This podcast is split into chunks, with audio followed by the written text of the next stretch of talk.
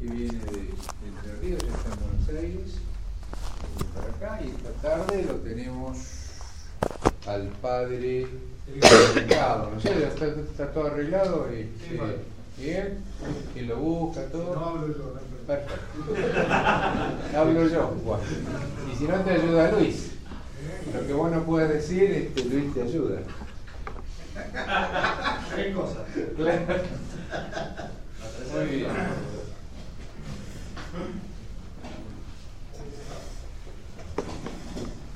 Bueno, en el año 1970 el Papa Pablo VI declaró a Santa Teresa doctora de la Iglesia Universal. No fue un acto que llamase en exceso la atención, a no ser por el hecho de haberse elegido una mujer, la primera, para esa dignidad. Decimos que no fue extraño por cuanto en la praxis de la Iglesia ya era considerada como una auténtica maestra del espíritu, le llamaban la doctora mística, pero era un lenguaje más bien piadoso. La misma oración de su fiesta litúrgica nos, llamaba a alimentarnos de su doctrina celestial, decía el texto sagrado.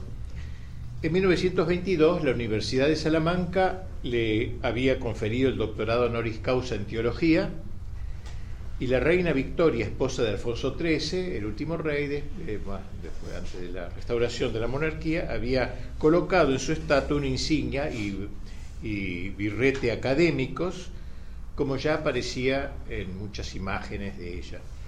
Más aún en 1910, San Pío X, en una carta al eh, general de los carmelitas, le había hecho notar que los padres de la iglesia a veces enseñaban de manera un poco confusa y al margen de, de lo, sistemático, eh, el tipo de sistema, esta santa lo había reducido todo eso con suma maestría y elegancia a un cuerpo de doctrina, o sea que había dado como un cuerpo doctrinal, llegando a decir el mismo Papa en 1914, fue tan a propósito esta mujer para la formación cristiana que en poco o en nada cede a padres y doctores de la Iglesia, cual es una frase bastante vigorosa de, aquel gran Papa.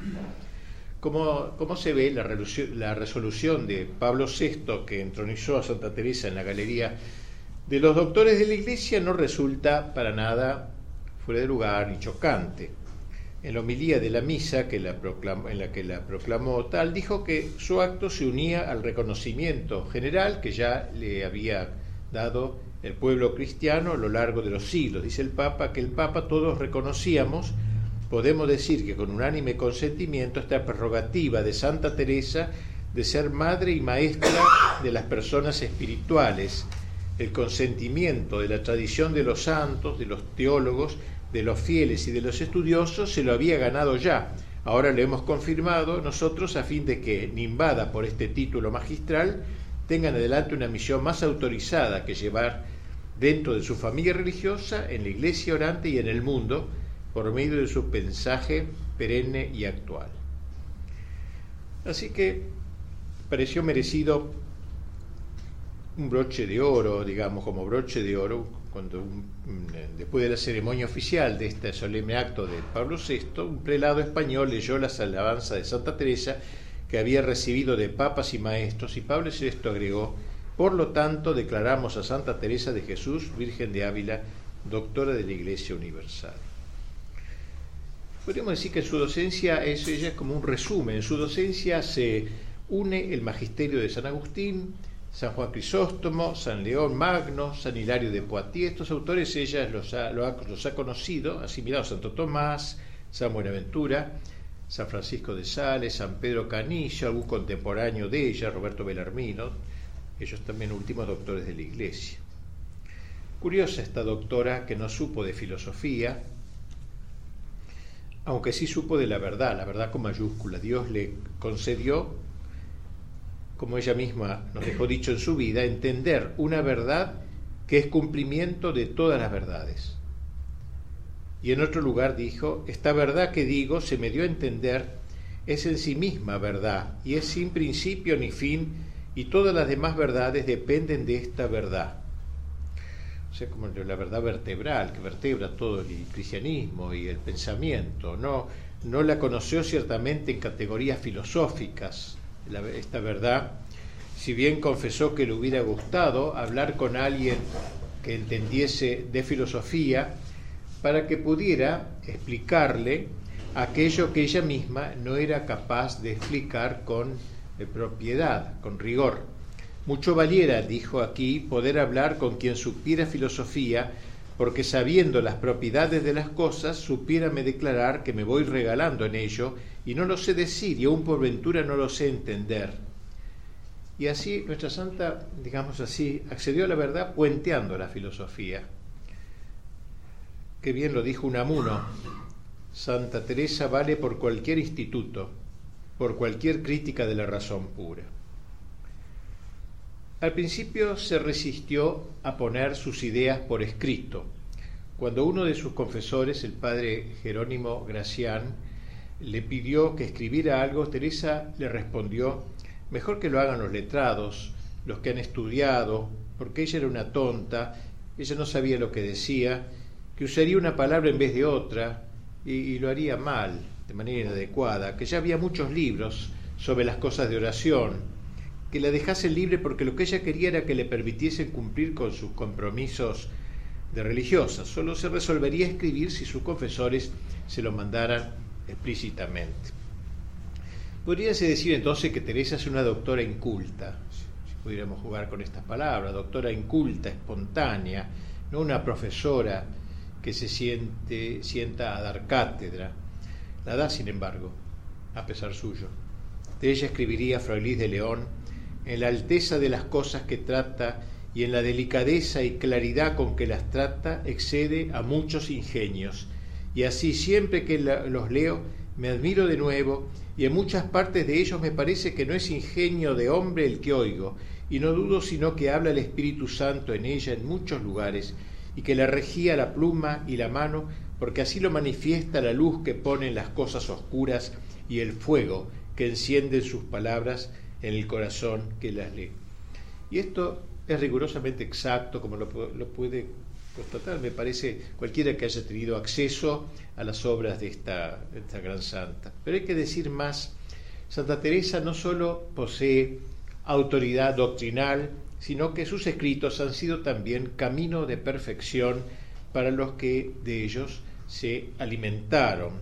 Su influencia en la vida espiritual de la Iglesia a lo largo de los siglos ha sido realmente enorme, inmensa, al punto que su magisterio iluminador se ha consumado en una maternidad fecunda. Teresa así es verdaderamente madre, podríamos decir, madre espiritual. Si bien ella es, ella, doctora de la Iglesia Universal, debemos decir que lo es con una modalidad específica. Es una doctora española. Y nos agrada decir esto porque España es nuestra madre patria y por tanto algo de su maternidad llega hasta nosotros, de maternidad de Teresa, digo. Españolísima ella. Ella viene a ser la flor más preciosa que haya brotado en el jardín de la espiritualidad española. Si para Ten el misticismo español representa un momento superior de la especie humana, dice como acota Marañón, de ese instante supremo, Santa Teresa fue el motor esencial. Así lo reconoció el mismo Papa que la hizo doctora en la homilía de la misa. No queremos pasar por alto el hecho de que Santa Teresa era española y con razón España la considera una de sus grandes glorias. En su personalidad se aprecian los rasgos de su patria, la resedumbre de espíritu, la profundidad de sentimientos, la sinceridad del alma, el amor a la iglesia. Su figura se centra en una época gloriosa de santos y de maestros que marcan su siglo con el florecimiento de la espiritualidad. El español, el buen español por cierto, no el español decadente, se caracteriza por la fortaleza de su alma, por su espíritu heroico. Y así fue Santa Teresa, era una santa con temple mm, marcial, con temple de soldado. Ya desde pequeña nos confiesa ella misma, le encantaban los libros de caballerías e incluso llegó a componer con su hermano Rodrigo un librito de ese género que se ha perdido, infantil, digamos, pero no deja de ser sintomático. Quizá ella destruyó el manuscrito, ya que luego exageraría el mal efecto que le producía ese tipo de literatura cuando se exageraba. Cuenta María, que era una hermana de ella, su hermana mayor, que una noche iban las dos caminando de vuelta de Maitines eh, por las oscuras callejuelas de Ávila, y de pronto Teresa exclamó, hermana, si supieras qué caballero nos escolta, quedarías encantada. Es nuestro Señor Jesucristo llevando su cruz fantasía era o era una realidad. La cosa es que ya veía aquel que luego tanto amaría, pero este se le presentaba bajo el atuendo de un caballero, de un hidalgo. Quizá fue la lectura del libro de Amadís de Gaula, de Gauna lo que le la predispuso para percibir a Cristo en forma de caballero que acompaña a su dama, un caballero que lleva la cruz. Toda la España del siglo XVI está en esta exclamación de Santa Teresa. No en vano nuestra santa pertenecía a una familia de soldados. Y es interesante saber esto, a mí me, ha gustado mucho estos últimos tiempos haber encontrado tantos parientes de santos y de autores ilustres que han estado en nuestras tierras de, recubiertas por España. Prácticamente todos sus hermanos varones fueron soldados. Uno de ellos, Rodrigo, se enroló en la expedición que el adelantado Pero de Mendoza, nada menos, emprendiera para el Río de la Plata, a donde vino juntamente con otro vecino de Ávila, Juan de Osorio. Cuando se embarcó, la hizo a Teresa, heredera de todos sus bienes, caso de no retornar, como de hecho sucedió, ya que murió combatiendo en el Perú junto con otro de sus hermanos, Antonio. Llevaba pues Teresa la caballería en la sangre, podríamos decir. Ella que luego exhortaría a ayudar a llevar la cruz a Cristo como buenos caballeros que sin sueldo quieren servir a su rey. Ella que pretende, pretendería que sus religiosas fueran de temple varonil, decía. Ella que era tan femenina, hablaba de esto, el temple varonil.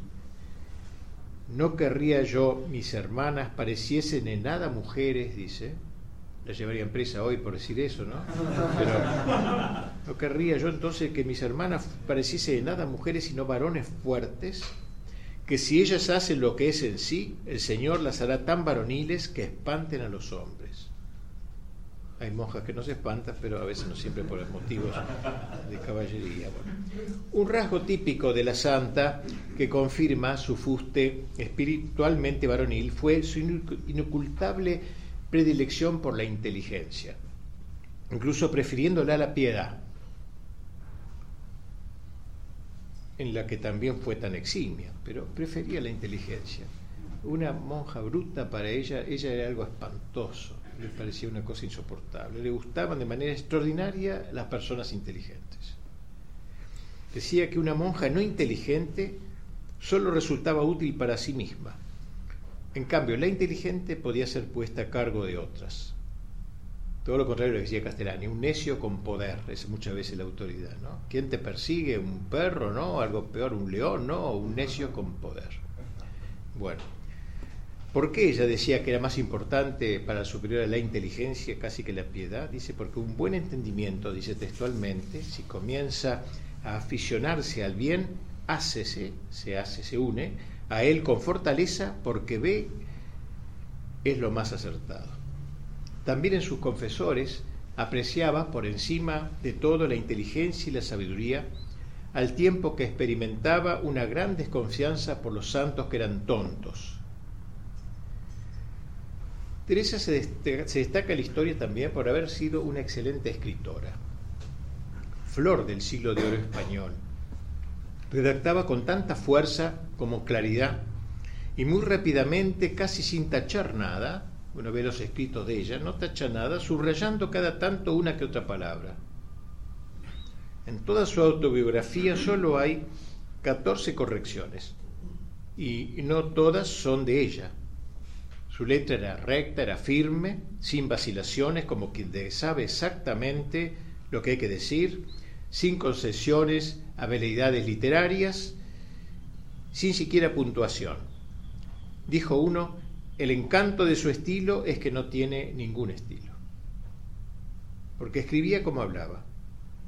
Ello se advierte de manera especial en su vida uno de los libros más preciosos que se hayan escrito, en el que frases admirables se intercalan con expresiones pueblerinas y comparaciones caseras.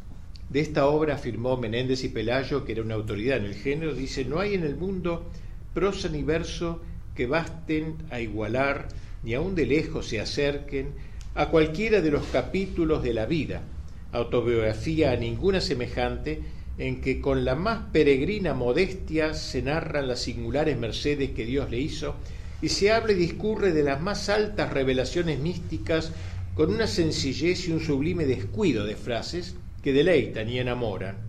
Santa Teresa habló de Dios y de los más altos misterios teológicos como en plática familiar de hija castellana junto al fuego, junto al fogón, digamos. Escribió el libro de su vida en invierno, sentada en el suelo de su celda, apoyando el pergamino sobre la cama frente a una ventana sin vidrio, olvidada de sí misma.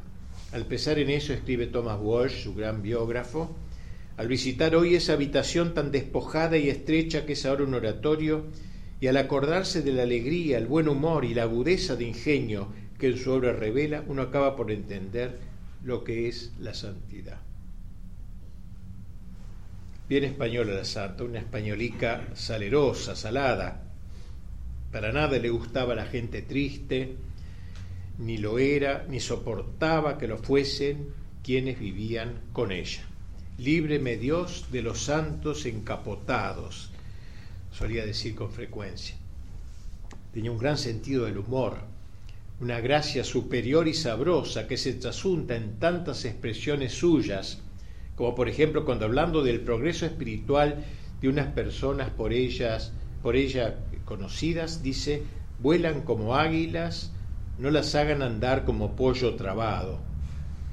O en salidas geniales como cuando respondió aquella hermanita cocinera, asombrada a ver cómo Teresa, siempre tan mortificada, estaba comiendo perdices, y oyó de ella, las penitencias son penitencias y las perdices son perdices. O sea, cada cosa en su lugar.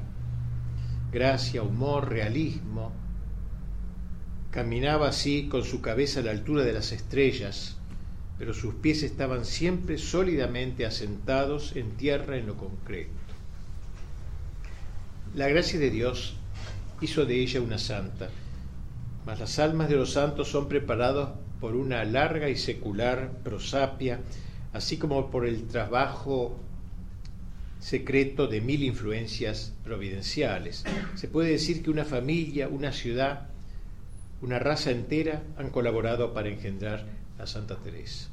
Santa, la más española que existe, mujer excelsa que concitó el cariño de toda España, también expresado en lo que de ella dijo uno de sus confesores, el padre Pablo Hernández, la Madre Teresa de Jesús, es muy grande mujer de las tejas abajo y de las tejas arriba muy mayor.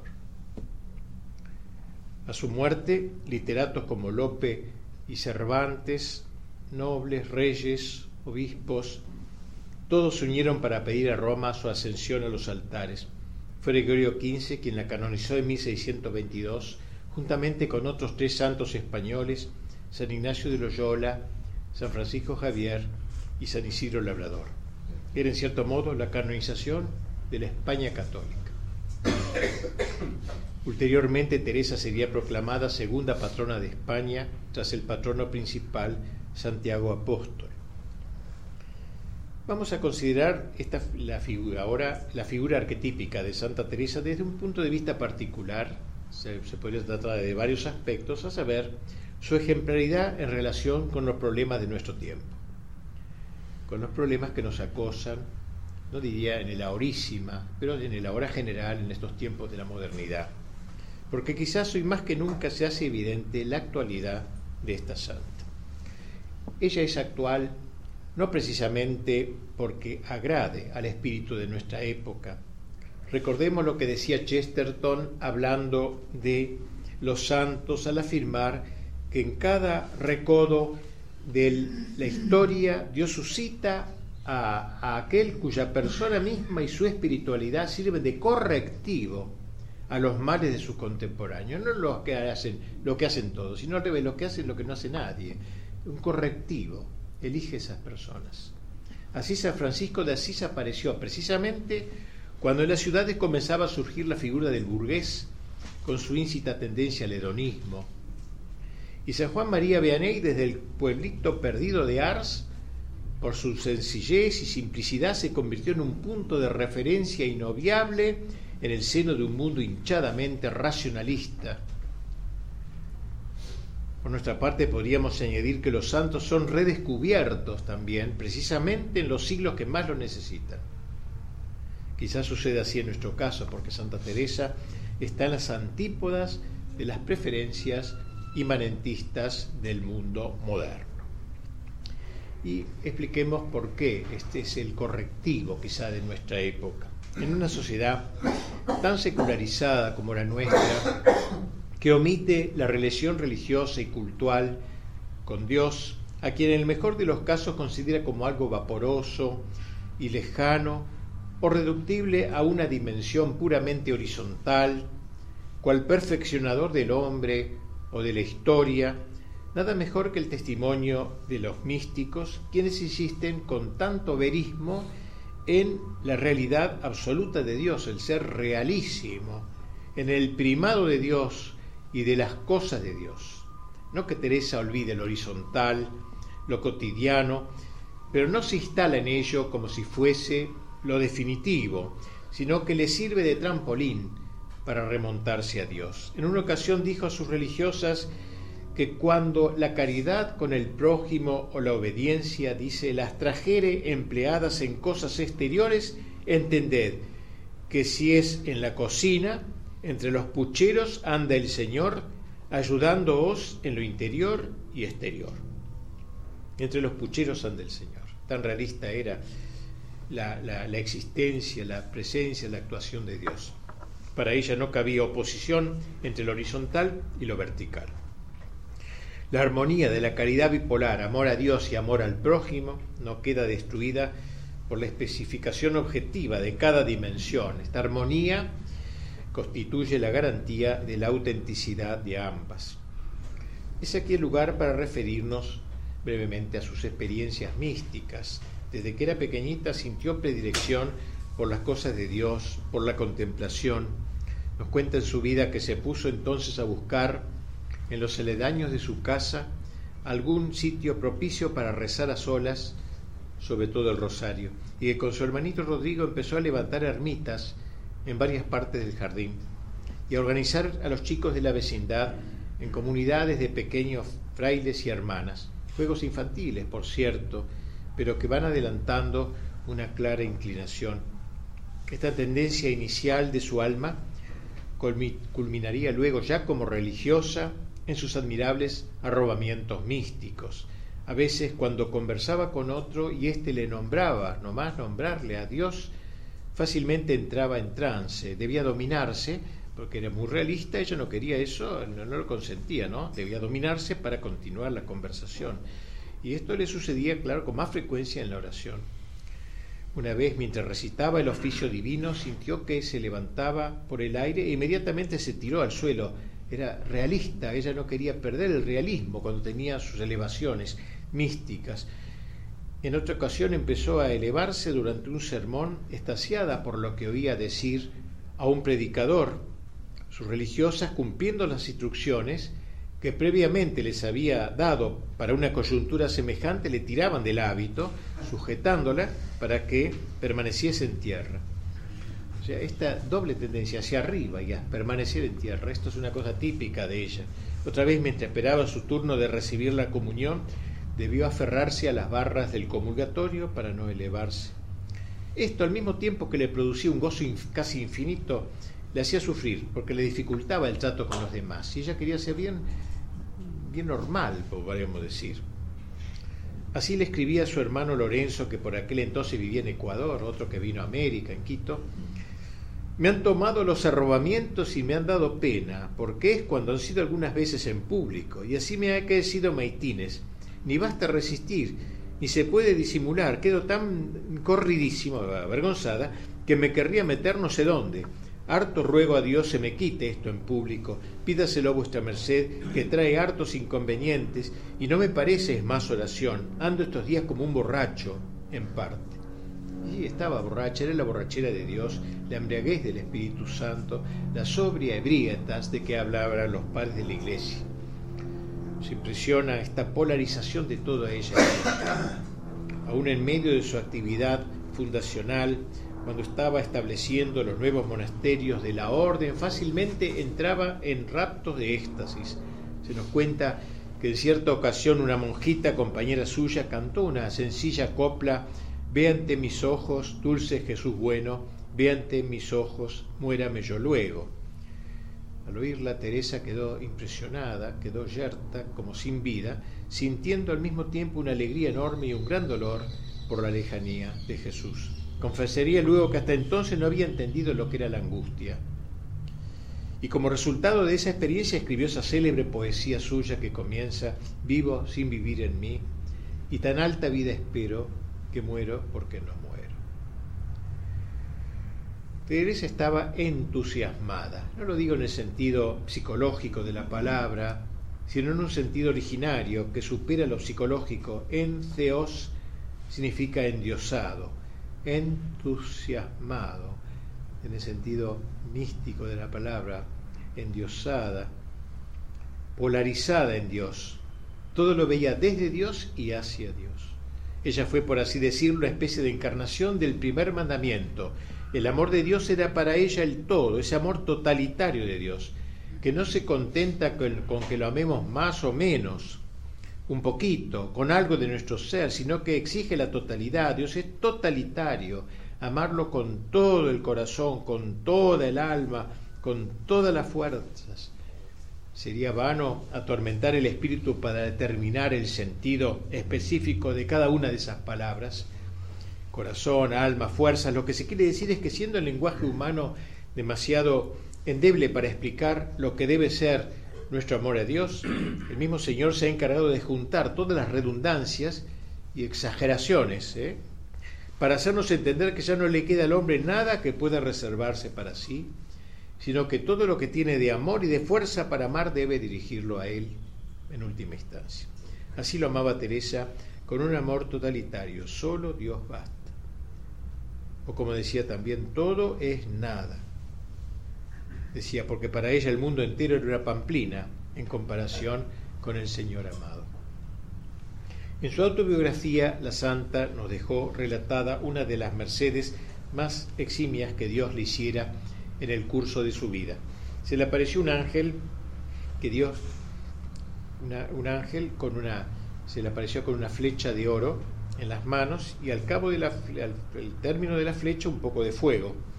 El ángel le hundió el dardo varias veces en el corazón hasta las entrañas. Al sacarle, dice, me parecía que la llevaba consigo y me dejaba toda abrazada en amor grande de Dios era tan grande el dolor que me hacía dar, aquel, que me hacía dar aquellos quejidos y tan excesiva la suavidad que me pone este grandísimo dolor que no hay que desear que se quite, ni se contente el alma con menos que Dios. Es un requiebro tan suave que pasa entre el alma y Dios que suplico yo a su bondad lo dé a gustar a quien pensare que miento. Después de su muerte se notó que en el centro de su corazón había una hendidura como traspasada por una flecha Hoy ese corazón se conserva íntegro e incorrupto en Alba de Tormes.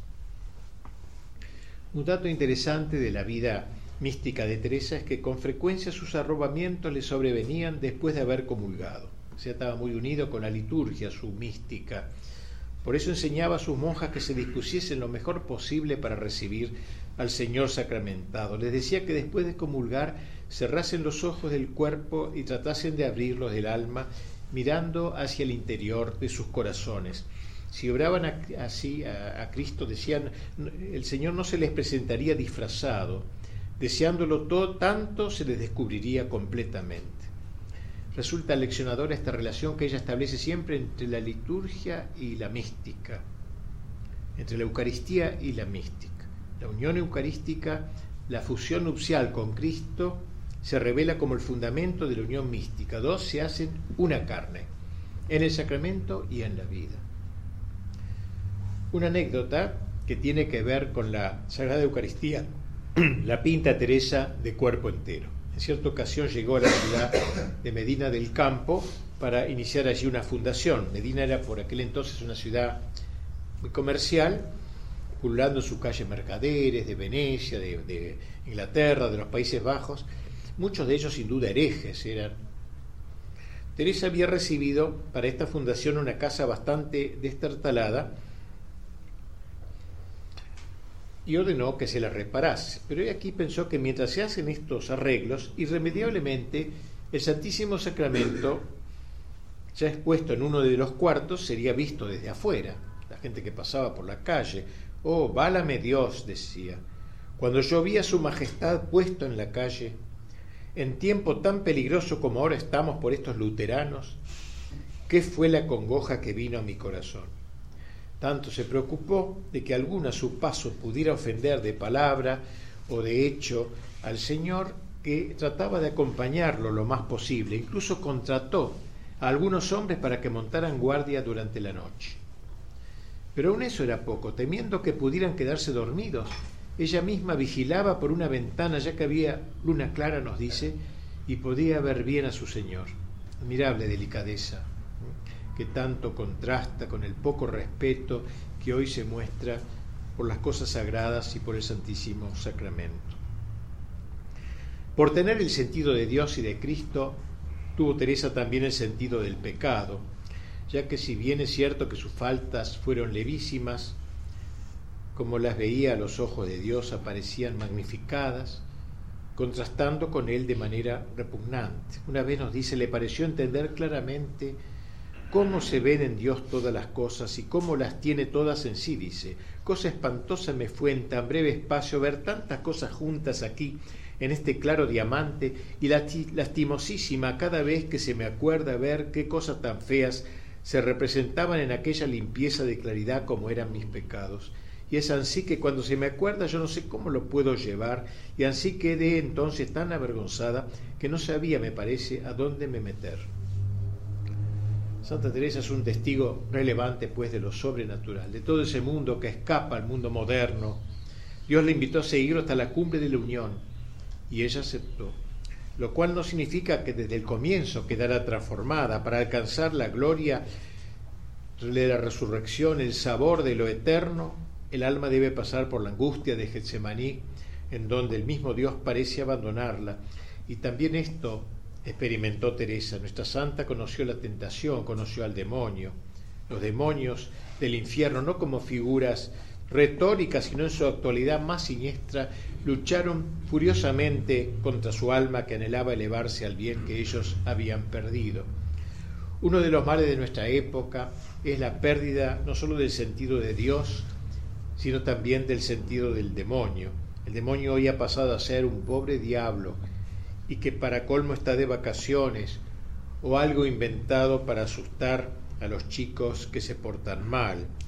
Quizás sea cierto en parte eso de que el demonio está de vacaciones, porque ya domina sobre no pocos.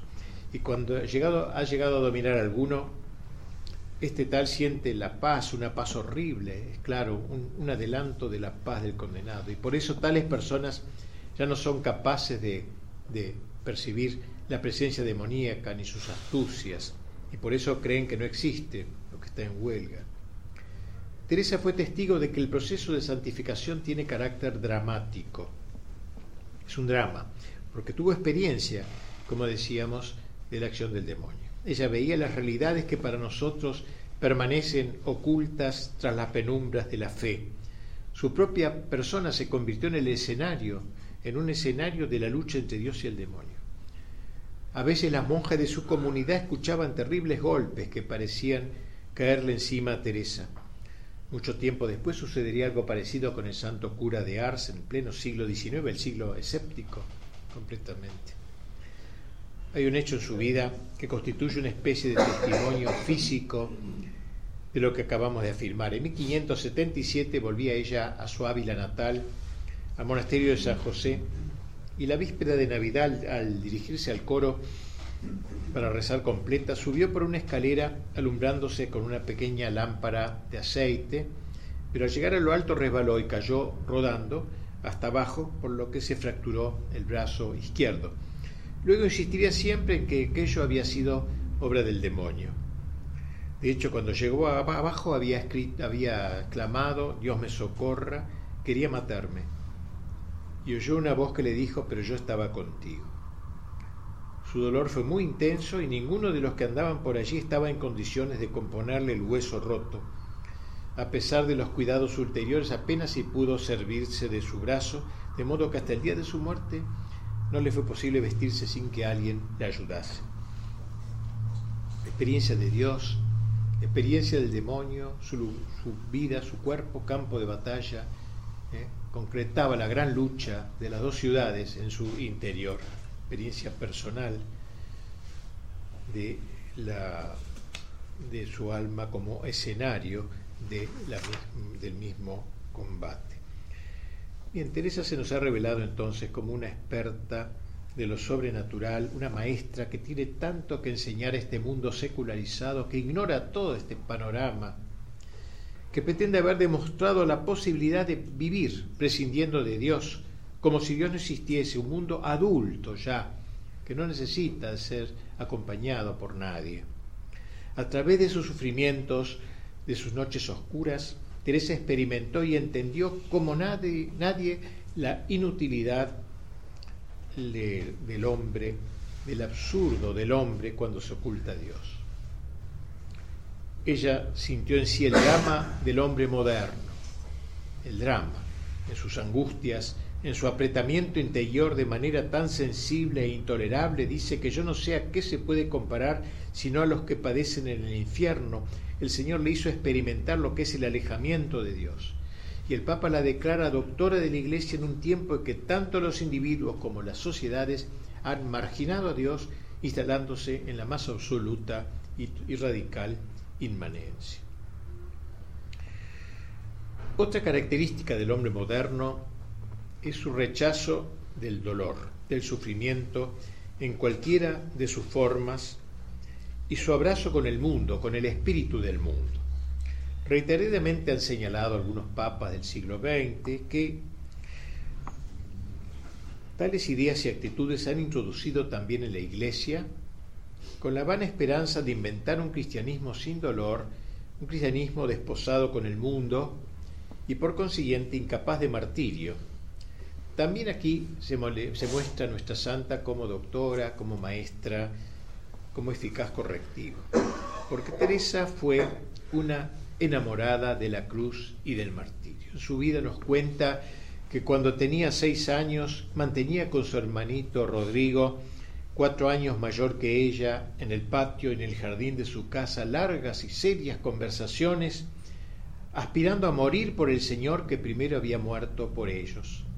Cuando cumplió los siete años se puso de acuerdo con su hermano. Este mundo no valía la pena a no ser que murieran mártires y así se presentasen a Dios para estar siempre con Él. Teresa cuenta que le gustaba repetir una y otra vez con su hermano para siempre, siempre, siempre. Y tomaron una decisión. Todos los días los moros mataban cristianos en África. Parecíame compraba muy barato el ir a gozar de Dios, escribiría después y así concertaron irnos a tierras de moros, pidiendo por amor de Dios para que ellos nos descabezasen, con perdón a los turcos aquí presentes. Vamos a Gibraltar, se dijeron, tomemos allí una barca. Tratábase evidentemente de una aventura infantil, pero qué delicada y cuán expresiva de lo que sería toda la vida de Teresa.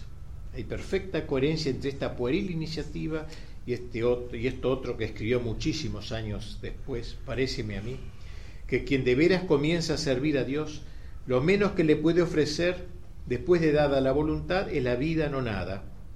Claro está que si es verdadero religioso, verdadero orador, o sea que orante, ¿no? Y pretende gozar regalos de Dios, que no ha de volver las espaldas a desear morir por él y pasar martirio. Pues ya no sabéis, hermanas, que la vida del verdadero religioso, del que quiere ser de los allegados amigos de Dios, es un largo martirio. Teresa aprendió por experiencia que quien se entrega a Cristo debe estar dispuesto a abrazar su propia cruz. Es el gaje de los amigos del Señor, a la vez que la prenda de una alegría formidable en el cielo. Tengo entendido, escribiría en una de sus cartas, que no quiere el Señor tenga en esta vida sino cruz y más cruz. Y a la verdad que lo comprobó fehacientemente, cruces externas, cruces internas, pero ella de modo alguno la asumió en la turbación, ya que estaba convencida de que era el camino que conducía a la identificación con Cristo. E-, ella misma lo dejó dicho en una frase que nunca me cansaré de admirar. Terriblemente trata Dios a sus amigos. A la verdad no les hace agravio, pues se hubo ansí con su Hijo. La cruz de Teresa es la prolongación de la cruz de Cristo. Y así tengo experiencia que el verdadero remedio para no caer en asirnos, eh, para no caer, es asirnos a la cruz y confiar en el que en ella se puso. Ese amor a la cruz, este asirse a la cruz, que dice, tuvo su contrapartida en la relación de Teresa con el mundo. Ya sabemos que la palabra mundo conoce dos acepciones en la Sagrada Escritura. Existe un mundo bueno, el creado por Dios hizo el mundo, vio que era bueno, hizo las estrellas, las plantas, el hombre, la mujer, etc. Mundo. Pero también existe un mundo perverso, el mundo pervertido por el, el hombre, el mundo mundano, podríamos decir, usando una redundancia, signado por la triple concupiscencia, puesto todo él bajo el maligno, dijo Cristo, el mundo puesto bajo el Satanás. Acá no nos referiremos tanto al mundo en el segundo de sus significados del que Santa Teresa estaba años luz, sino al mundo en sentido positivo. Teresa sabría apreciar debidamente las cosas de este mundo, pero entendiendo en comparación de Dios no son sino una no nada, como le gustaba decir, ¿no? O sea, no nada, una pequeñez. Destaquemos ante todo lo primero, es a saber su aprecio franco y cordial por todo lo que es bueno en el mundo. Supo, por ejemplo, gozar con la naturaleza Aprovechábame a mí también ver campo, agua, flores. En estas cosas hallaba yo memoria del Creador. Digo que me despertaban y recogían y servían de libro. Libro. Amaba asimismo la vida cotidiana, la vida fraternal. Acostumbraba decir que yo andaba entre los pucheros, le escuchamos decir, igual que en todas partes. Un día que estaba en la cocina con una sartén en la mano, dispuesta a freír unos huevos para la comunidad, un hermano notó que de pronto se quedaba inmóvil y su cara se embellecía y se iluminaba de manera extraordinaria. Temiendo que se cayera, que se pudiera caer, ya que en ocasiones semejantes perdía la conciencia de sí, la monja la tomó por el brazo para sostenerla y en el acto ella se sintió también como electrizada por una misteriosa influencia divina, ambas arrobadas como estatuas en presencia de la comunidad absorta. Todo a partir de unos sartenes todavía se conserva esa pequeña cocina en el convento de San José de Ávila. Quiero decir que Teresa amaba la vida, la naturaleza, lo cotidiano.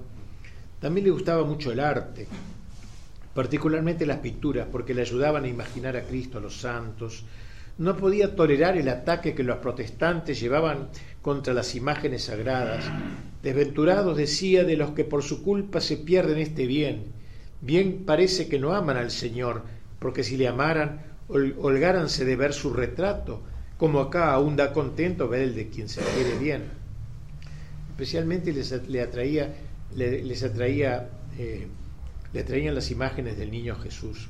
Se nos cuenta que un día en la fiesta de la circuncisión del Señor salió de su celda llevando en los brazos una de esas imágenes y comenzó a bailar pausadamente, como incitada por una música inefable. Las otras monjas al verla se unieron a ella y danzaron con ella como antaño lo había hecho David ante el arca de la alianza. Según puede verse, Teresa estaba a mil leguas de todo lo que pudiera oler a espíritu jansenista, incapaz de utrapelia, de saber divertirse sanamente. Sin embargo, su adhesión a la vida, su amor al mundo y a las cosas buenas del mundo no la llevó a la adoración del mundo lo que nos permite pasar a considerar cómo Teresa supo a sí mismo menospreciar al mundo, es decir, dar menos guion precio. Precio en latín significa valor, dar menos valor, menosprecio al mundo que a Dios, porque el mundo a raíz del pecado original ya no es del todo inocente, y sus objetos, aunque no estén pervertidos, se encuentran signados por una especie de ley de la gravedad, en sentido espiritual fácilmente tiran para abajo. Así Teresa comenzó a experimentar cierta ambigüedad en su vida, un tironeo que no la dejaba en paz. Nos lo cuenta en su autobiografía. Pasaba una vida trabajosísima, porque en la oración entendía más mis faltas. Por una parte me llamaba Dios, por otra yo seguía al mundo. Dábanme gran contento todas las cosas de Dios, tenían matadas las del mundo. Parece que quería concertar estos dos contrarios, tan enemigos uno de otro, como es una vida espiritual y contentos y pasatiempos sensuales. Y más adelante sé decir que es una de las vidas penosas que me parece se puede imaginar, porque ni yo gozaba de Dios ni traía contento con el mundo. Cuando estaba en los contentos del mundo, en acordándome lo que debía a Dios, era con pena. Cuando estaba con Dios, las aficiones del mundo me desasosegaban. Ello es una guerra tan penosa que no sé cómo un mes la pude sufrir, cuanto más tantos años. El tironeo subsistía. Si bien poco a poco Teresa fue intuyendo lo que Dios esperaba de ella. Con la ayuda de lo alto advirtió que el Señor le llamaba a algo demasiado grande para quedarse en cosas tan baladíes como son las del mundo. Somos peores que bestias, escribe en una de sus cartas, pues no entendemos la gran dignidad de nuestra alma y cómo la apocamos con cosas tan apocadas como son las de la tierra. Linda frase. Apocamos el alma con cosas tan apocadas. Sin embargo, experimentaba el peso del mundo, aquella ley de la gravedad de que hablamos hace, recién. Somos tan miserables de sí, tan inclinadas a cosas de tierra. Y en otro lugar vamos muy cargadas de esta tierra de nuestra miseria. Pero ella era fiel al llamado de la gracia y ayudada por iluminaciones especiales acabó por vislumbrar a que fuese a ratos la inanidad del mundo en comparación con Dios. Verdad es, dice, que duraba tan poco esto de unión que no sé si era Ave María, mas quedaba con unos efectos tan grandes que con no haber en este tiempo veinte años me parecía traía al mundo debajo de los pies y así me acuerdo que había lástima a los que le seguían aunque fuesen cosas lícitas. Al tiempo que ella se iba adentrando en el conocimiento del amor de Dios, descubría cómo ese amor no sufre comparación con los amores que ofrece el mundo. Ya su corazón humano comenzaba a experimentar la invasión del amor divino, ese sí escribe, merece nombre de amor, no esos amorcitos desastrados, baladíes de por acá, aún no digo en los malos que esto Dios nos libre.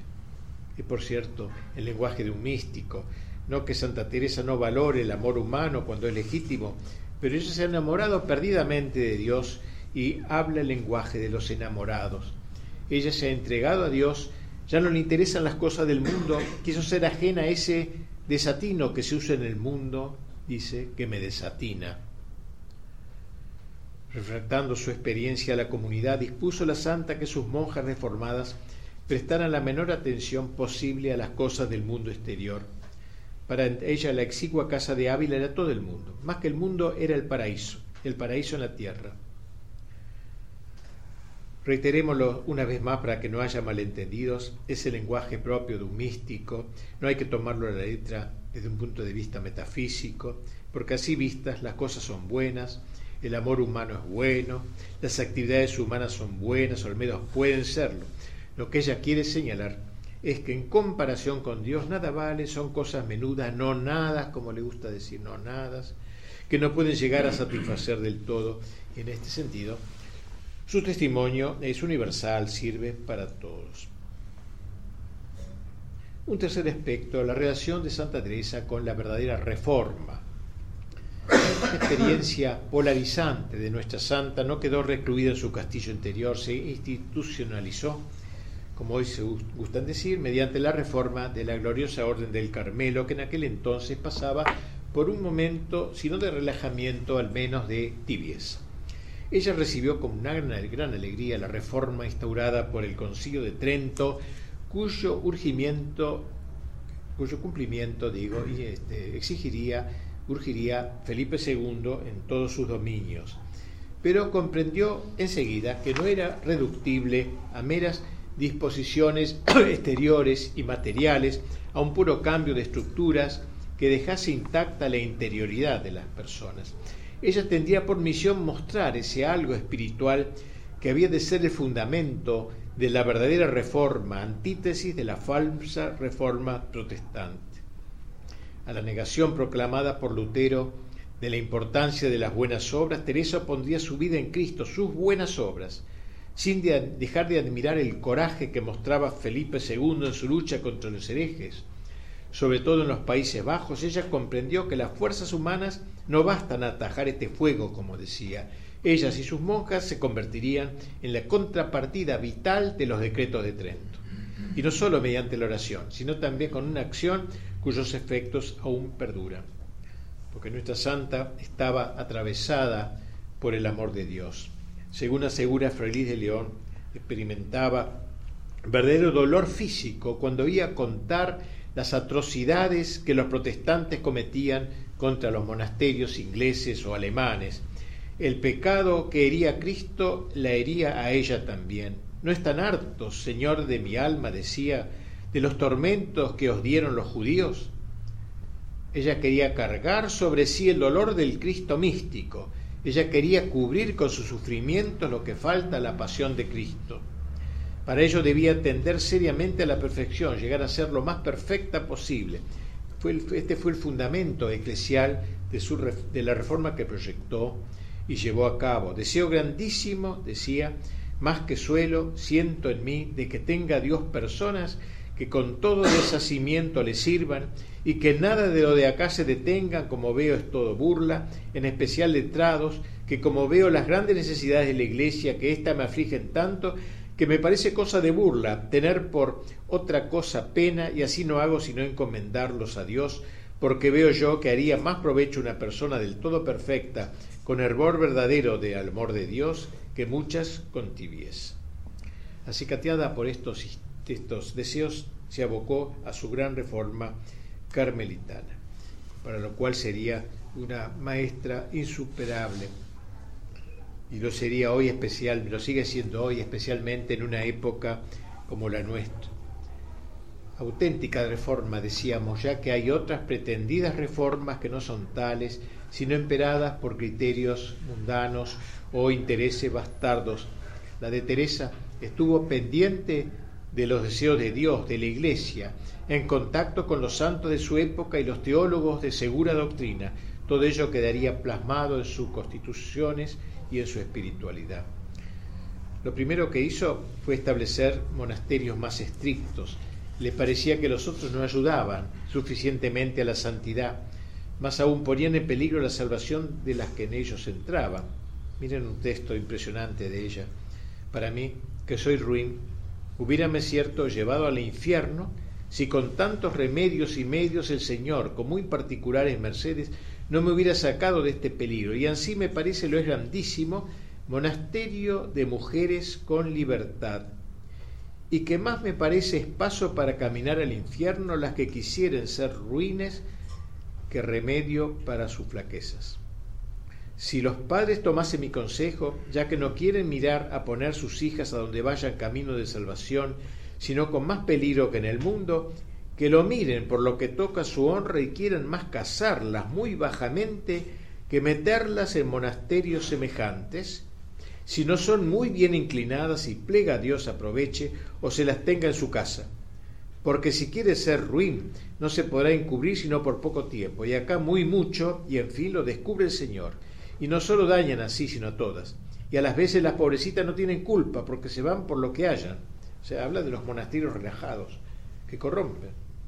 Y es lástima de muchas que se quieren apartar del mundo y pensando que se van a servir al Señor y apartar de los peligros del mundo se hallan en diez mundos juntos, que ni saben cómo se valer ni remediar, que la mocedad y sensualidad y demonio las convida e inclina a seguir algunas cosas que son del mismo mundo. Ve allí que lo tienen por bueno, a manera de decir, parécenos como los, de, como los deventurados de los herejes en parte, que se quieren cegar y hacer entender que es bueno aquello que siguen y que lo creen así sin creerlo, porque dentro de sí tienen quien les diga que es malo. Un día, después de haber recibido la comunión, entendió con inequívoca claridad que Cristo le encomendaba la reforma.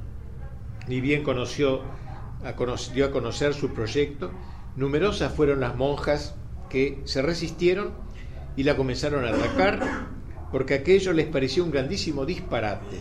Estaba muy mal, dice ella, estaba muy malquista en todo mi monasterio porque quería monasterio más encerrado, decían que las afrentaba, que allí podían también servir a Dios. Pero ella estaba cierta de lo que Dios le pedía y se largó de cabeza a fundar nuevas casas reformadas. A lo que ahora me acuerdo, nunca dejé fundación por miedo del trabajo, aunque de los caminos, en especial largos, sentía gran contradicción, mas en comenzándolos a andar me parecía poco, yendo en servicio de quien se hacía, y considerando que en aquella casa se había de alabar al Señor y haber santísimo sacramento. Esto es particular consuelo para mí, ver una iglesia más cuando me acuerdo de las muchas que quitan los luteranos. Linda frase, ¿eh? para usar hoy también. No no sé qué trabajos, por grandes que fuesen, se habían de temer a trueco de tan gran bien para la cristiandad que aunque muchos no lo advertimos, estar Jesucristo, verdadero Dios y verdadero hombre, como está en el Santísimo Sacramento en muchas partes, gran consuelo nos había de ser. Una reforma realmente católica, ¿no? Como quien mira a la iglesia desde afuera, desde la vereda de enfrente, al modo de los luteranos, sino desde las entrañas de la iglesia, como hija de la iglesia. En todos sus trabajos fundacionales, Santa Teresa quiso siempre obrar como hija de la Iglesia, no como hija del mundo, no como censora de la Iglesia. Es sintomático que al sentirse morir, tan solo se le ocurriera dar fervorosa gracias a Dios por haber sido hija de la Iglesia y por poder morir en su seno, repitiendo una y otra vez en resumen, Señor, soy una hija de la Iglesia, soy una hija de la Iglesia. Santa Teresa fue contemplativa en grado eminente, pero también la necesidad la obligó a dejar en ocasiones el convento, particularmente cuando tenía que hacer fundaciones o diversos trámites. De manera realmente admirable supo juntar así, como ella misma dice, a Marta y María, convencida de que si quería llevar a cabo la obra para la que Dios la había elegido, debía, por cierto, renunciar al deleite de la contemplación quieta y serena pero aún así la contemplación no dejaba de subsistir, dice, porque que aunque es vida más activa que contemplativa, cuando el alma está en este estado, nunca dejan de obrar casi juntas Marta y María, porque en lo activo y que parece exterior, obra la interior. Y cuando las obras activas salen de esta raíz son admirables y olorosísimas flores, porque proceden de este árbol del amor de Dios y por solo Él, sin ningún interés propio. De allí sacó toda la savia de su apostolado tan peculiar de la oración mental, que no es otra cosa, dice, que la oración, eh, tratar de amistad, estando muchas veces tratando solas con quien sabemos nos ama. Porque ella estaba transida de celo por la santificación de, eh, de, las, de las almas, que es la forma más elevada del amor al prójimo. Bien decía Santo Tomás que se da un signo de mayor amor cuando el que ama no se contenta con dedicarse a la persona del amigo, sino que se preocupa también por los intereses de su amigo. Lo afirma hablando de la santidad que debía caracterizar a los obispos, dice Santa Teresa, aunque sufren algún detrimento en la dulzura de la contemplación, por el hecho de tener que ocuparse de cosas exteriores para servir al prójimo, esto mismo da testimonio de la perfección de su amor a Dios, porque es evidente que ama más aquel que por amor está dispuesto a carecer por algún tiempo del gozo de la presencia del amado para ocuparse de su servicio, que si quisiera gozar siempre de su presencia. Fue en este sentido que Teresa se vio llevada, si así puede hablarse, del amor a Dios al amor al prójimo, del celo por la gloria de Dios al cielo por la salvación del prójimo. En, en última instancia es el mismo amor que rebalsa que se derrama como de un vaso repleto por los bordes hasta la base. Sin embargo, ella concibió el espíritu apostólico que debe caracterizar a la carmelita como una, de una manera distinta de la que es propia, por ejemplo, de los religiosos de vida mixta.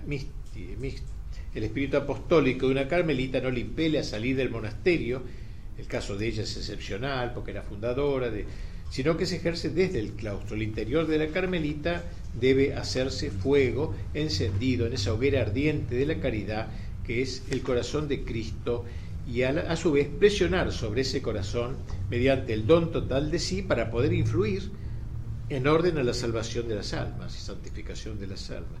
La carmelista busca entrar en la intimidad de Dios y luego servirse de esa intimidad para conferir a toda su vida una impostación apostólica, netamente apostólica. Teresa ama a la iglesia porque ama a Cristo, ama a la esposa en el esposo. Ella comprendió, comprendió como pocos el significado de aquella palabra del Señor San Pablo en camino a Damasco, ¿por qué me persigues? Ella, como el apóstol, penetró en el misterio de la iglesia. Perseguir a la iglesia es perseguir a Cristo, hacer bien a la iglesia es hacer bien a Cristo, amar a Cristo es amar a la iglesia de Cristo. Eso explica cómo su mera presencia, su conversación despreocupada en el locutorio, ya era de por sí apostólica. Dicen las crónicas que siendo aún joven religiosa se confesaba con un sacerdote que instintivamente le provocaba repugnancia. Pero como siempre hay algo de irresistible en una santidad como la suya, comenzó a producirse un cambio en sus mutuas relaciones, como si ella se hubiera convertido en el confesor y él en el penitente. Ella, que parecía vivir siempre en presencia de Dios, vino a ser para el sacerdote como un espejo en donde a él le fue posible ver la tremenda carga de su alma manchada y el cura se convirtió, el confesor se convirtió. Hemos dicho cómo la vida de Teresa transcurrió en una época de aguda crisis. El protestantismo arrancaba jirones del cuerpo místico de Cristo dejando al vivo los muñones de la poda. La iglesia sangraba por un montón de heridas. Parece, me escribe la santa, que mil vidas pusiera yo para remedio de un alma de las muchas que veía perder.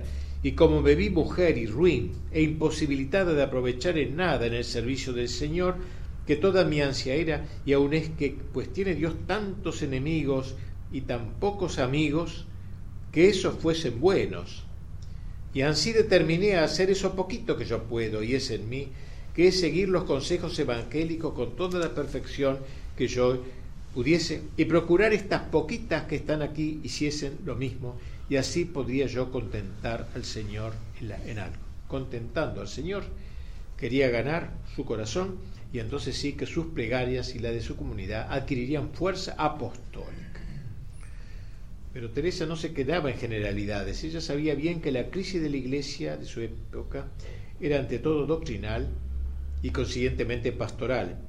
Los maestros retaseaban la enseñanza, disimulando a veces la verdad. Los pastores no vigilaban el rebaño, sino que dejaban venir el lobo y confraternizaban con el lobo, un poco al estilo de Erasmo.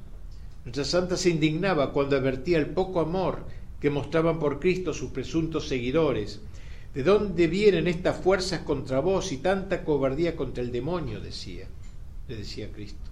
A veces los enemigos de Cristo muestran más celo, porque el diablo tiene su celo, un celo diabólico de los suyos que sus amigos, desviviéndose por hacer triunfar el error y la mentira.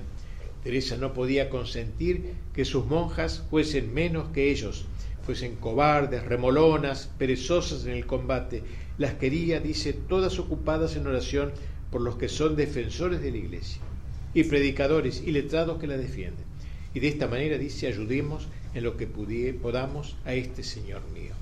Por eso, desde el rincón del claustro, ella y sus religiosas velarían con el fin de que Dios derramara sus gracias sobre los que combatían en medio de los peligros del mundo para estas dos cosas os pido yo, procuréis ser tales que merezcamos alcanzar las de Dios. La una, que haya muchos de los muy muchos letrados y religiosos que hay, que tengan las partes que son menester, como he dicho, para esto.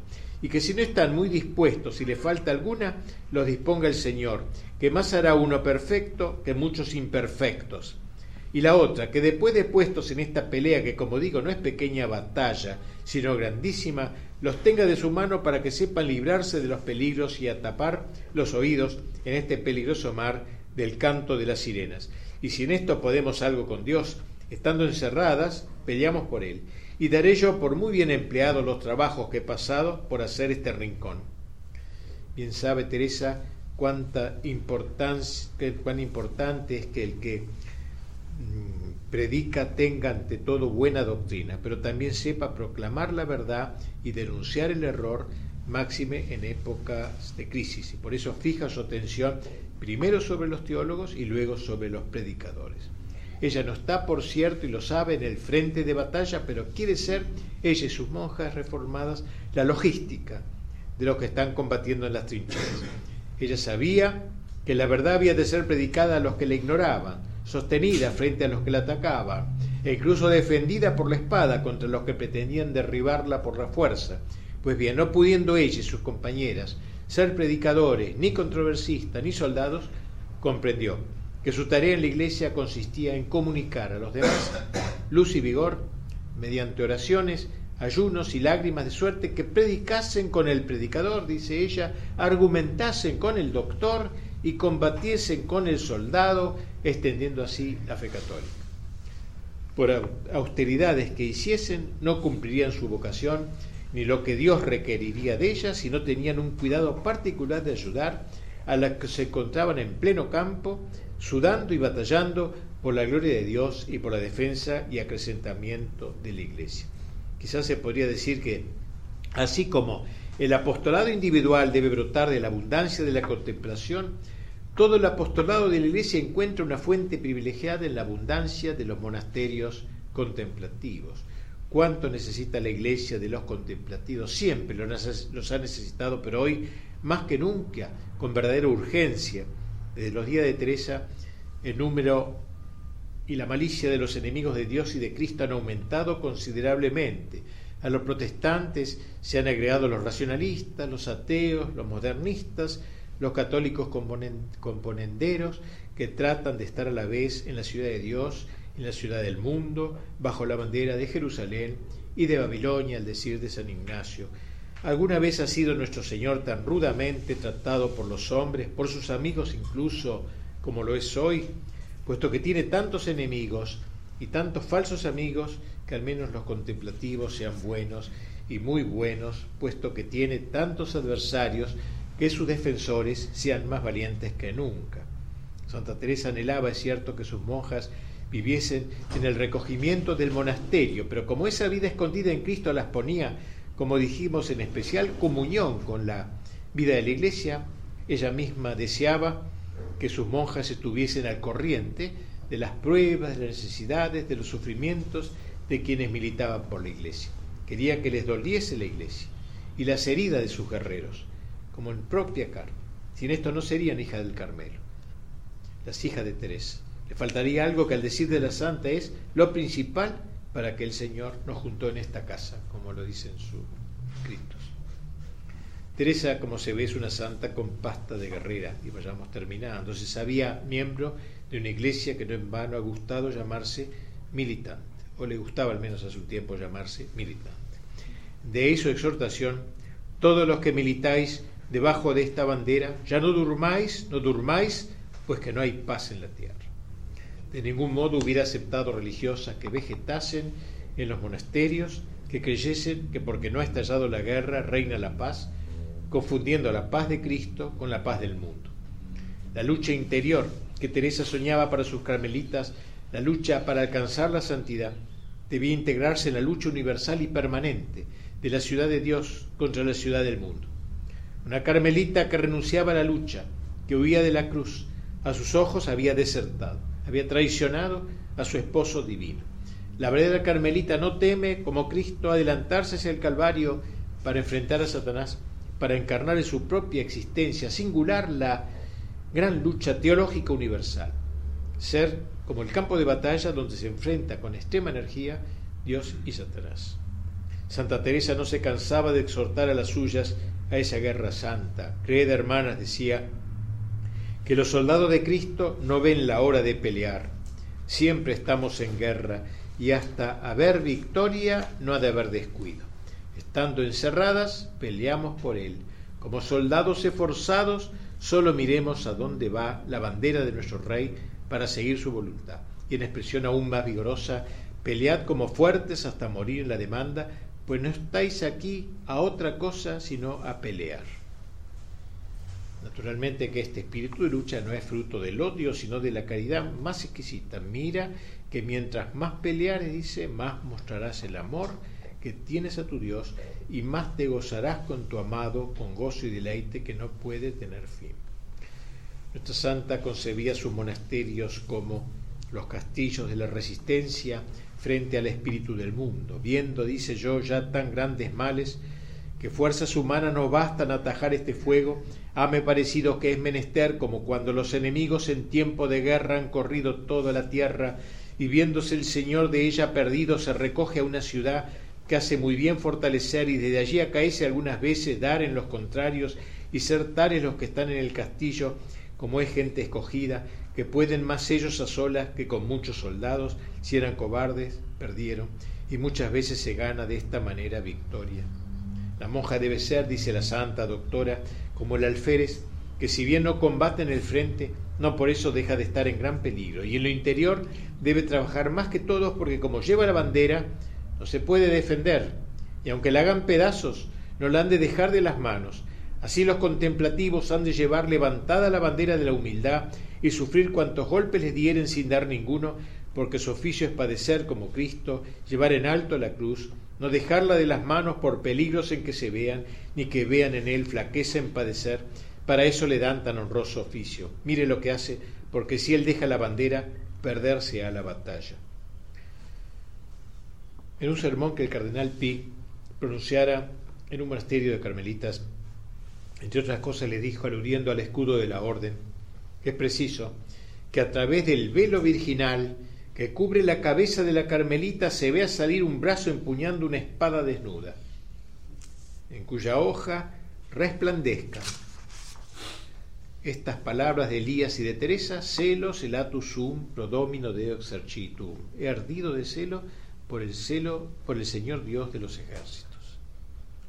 Frente al actual pacifismo, que hipócritamente proclama el mundo, la paz del mundo, y que con tanta frecuencia vemos se introduce en la misma iglesia, se yergue la figura combativa y militante de Teresa, la guerrera de Dios. El rehusarse a tener enemigos significa lisa y llanamente renunciar al Cristo que nos ha dicho, si a mí me persiguieron, también a vosotros os perseguirán. No es el discípulo mayor que su maestro. Si el mundo os odia, sabed que primero me odio a mí. La Carmelita, tal como lo soñó Santa Teresa, anhela ser la más odiada del mundo, la despreciada, la burlada, la considerada zángano de la sociedad. Temibles estas carmelitas. Si el mundo, el mundo mundano supiera quiénes son en verdad, cuál es su papel en la lucha cósmica que va del Génesis al Apocalipsis, habrían ver en ella a sus enemigos más temibles.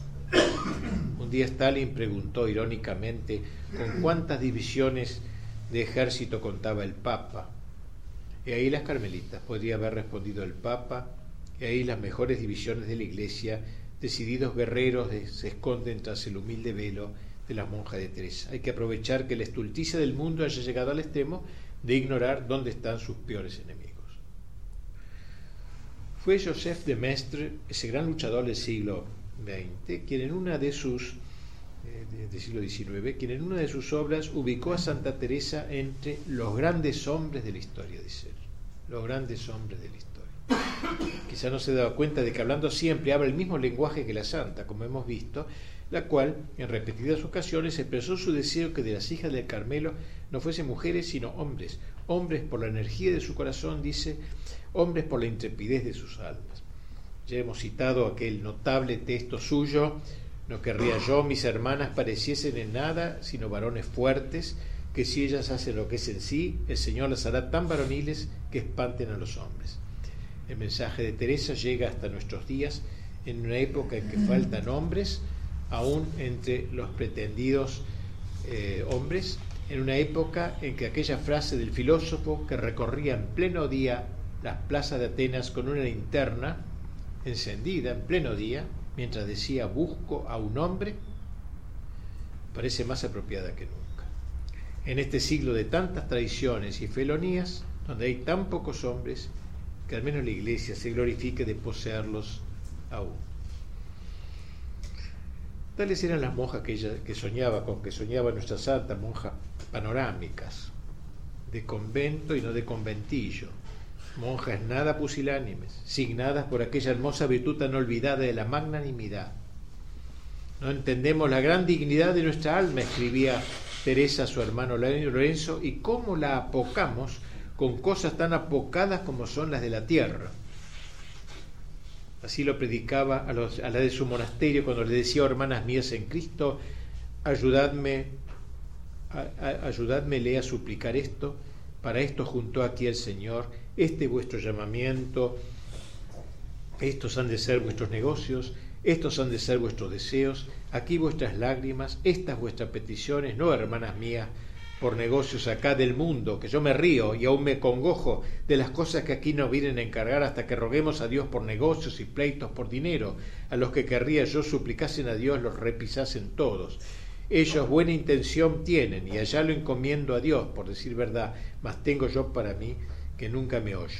Estáse ardiendo el mundo, quieren tornar a sentenciar a Cristo como dicen, pues le levantan mil testimonios, quieren poner a su iglesia por el suelo y hemos de gastar tiempo en cosas que por ventura, si Dios se las diese, tendríamos un alma menos en el cielo, no, hermanas mías, no es tiempo de tratar con Dios negocios de poca importancia.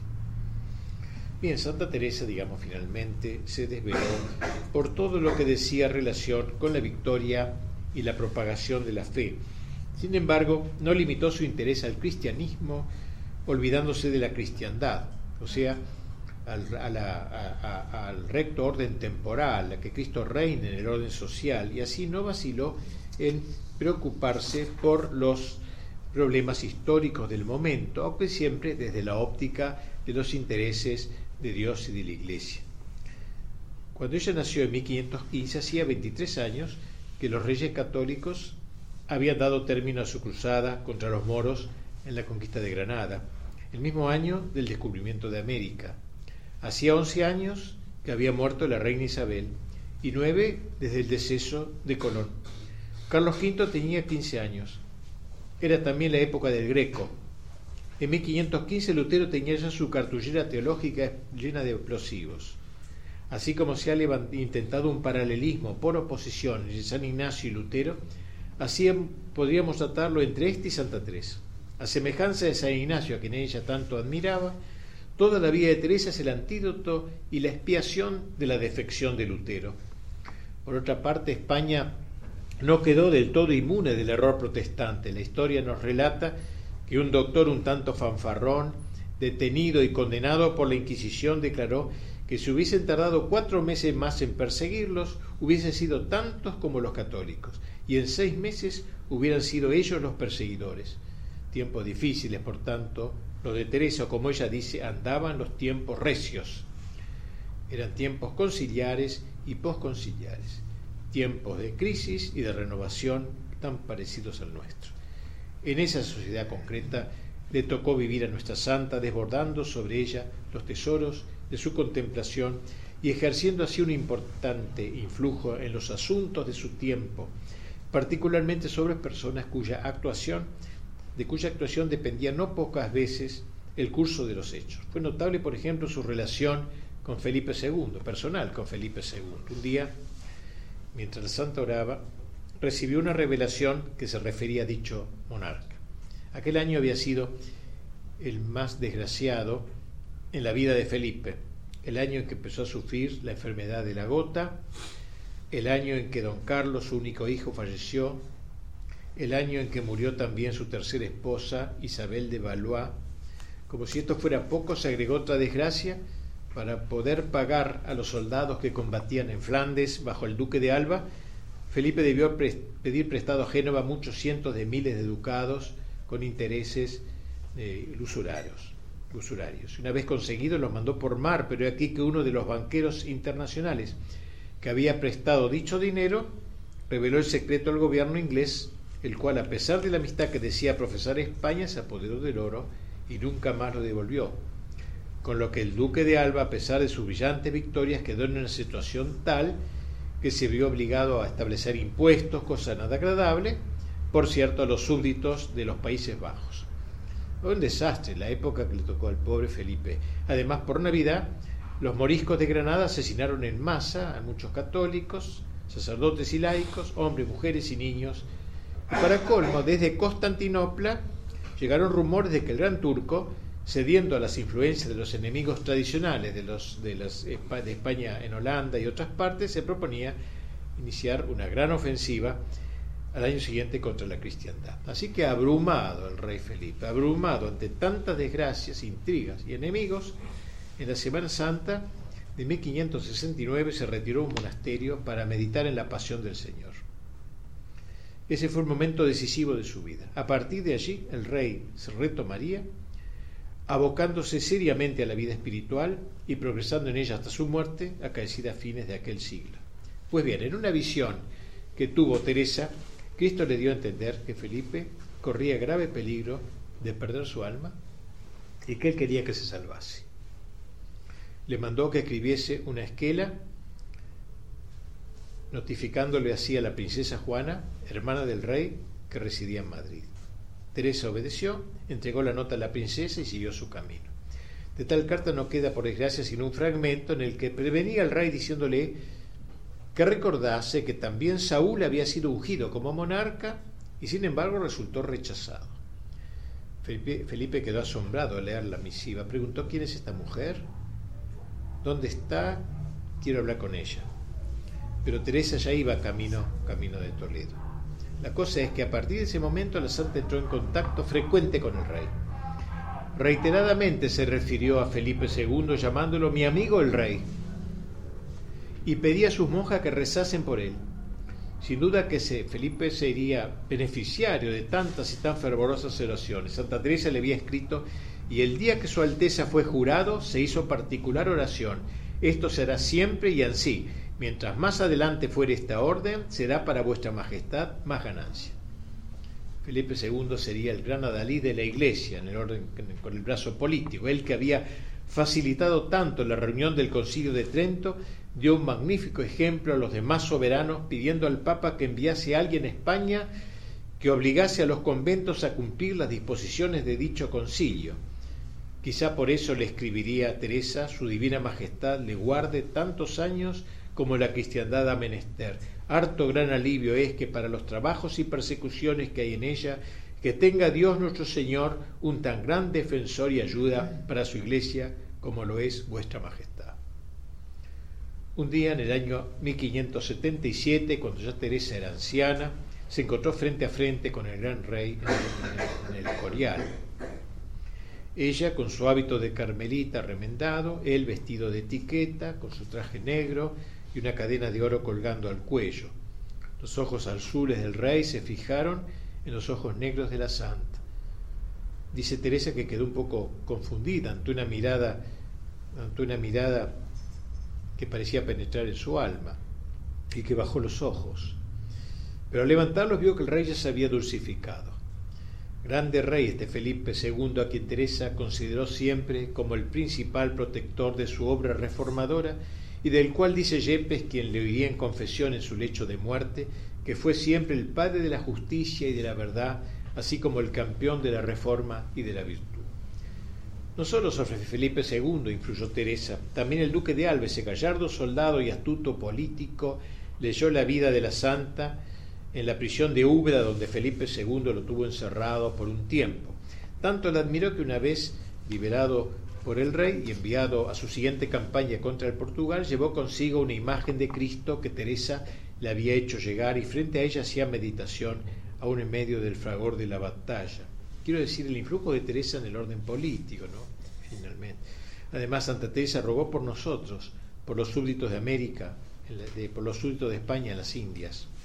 Fue a raíz de la visita que un día le hicieron un padre franciscano que acababa de llegar de América, donde le contó que, había, que había allí aquí millones y millones de seres humanos que vivían en el paganismo y la degradación Teresa se sintió casi aplastada por el dolor y rogó a Dios en favor de ellos.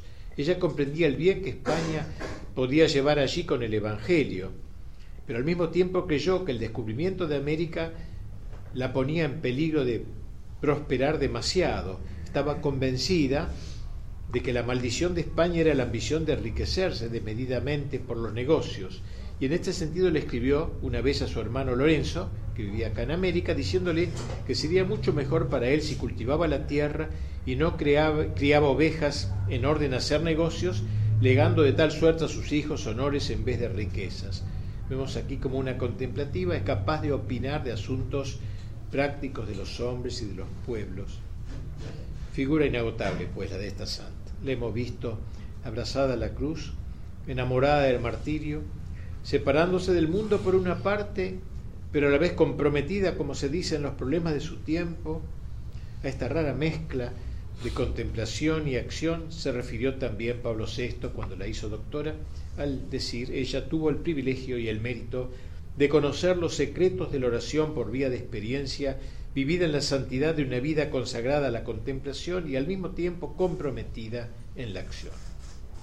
A lo largo de los siglos, nuestra santa seguiría influyendo en la historia de su patria. Se cuenta que en la época de la Cruzada de España, los que asesinaban sacerdotes y monjas y baleaban crucifijos llegaron un día a Ávila para atacarla. De pronto vieron venir a su encuentro a una mujer vestida con el hábito de Carmelita que exclamó, no os atreváis a tocar a mi ciudad. Algunos gritaron es Santa Teresa y huyeron. Al parecer Teresa sigue comprometiéndose en la historia de su amada España. Veremos que no deje de hacerlo también ahora.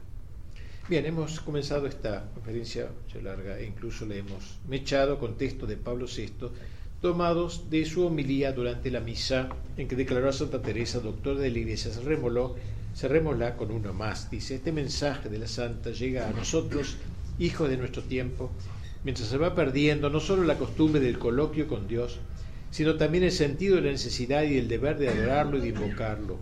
Llega a nosotros el mensaje de la oración canto y música del espíritu penetrado por la gracia y abierto al diálogo de la fe, de la esperanza y de la caridad, mientras la exploración psicoanalítica desmonta el frágil y complicado instrumento que somos, no para escuchar las voces de la humanidad dolorida y redimida, sino para escuchar el confuso murmullo del subconsciente animal y los gritos de las indomables pasiones y de la angustia desesperada. Al declarar la doctora, el Papa ha querido que viésemos en ella un remedio para la crisis de nuestra época, un remedio por alopatía, por contraposición, las tendencias, como nos decía, recuerdan Chesterton, que Dios en cada época suscita el santo que contraría las tendencias de la época, las malas tendencias de la época. Y aprobando así las monjas contemplativas. Tal es esta mujer, esta española, esta santa, esta mística, esta doctora se cumple en ella lo del introito de la misa del común de los doctores, en medio de la iglesia abrió su boca y el Señor la llenó de espíritu de sabiduría y de ciencia. Esta mujer, en la cual parecen desposarse de manera tan extraordinaria lo divino y lo humano, es realmente, al decir de la antífona de vísperas del oficio de doctores, luz de la Santa Iglesia. Bueno.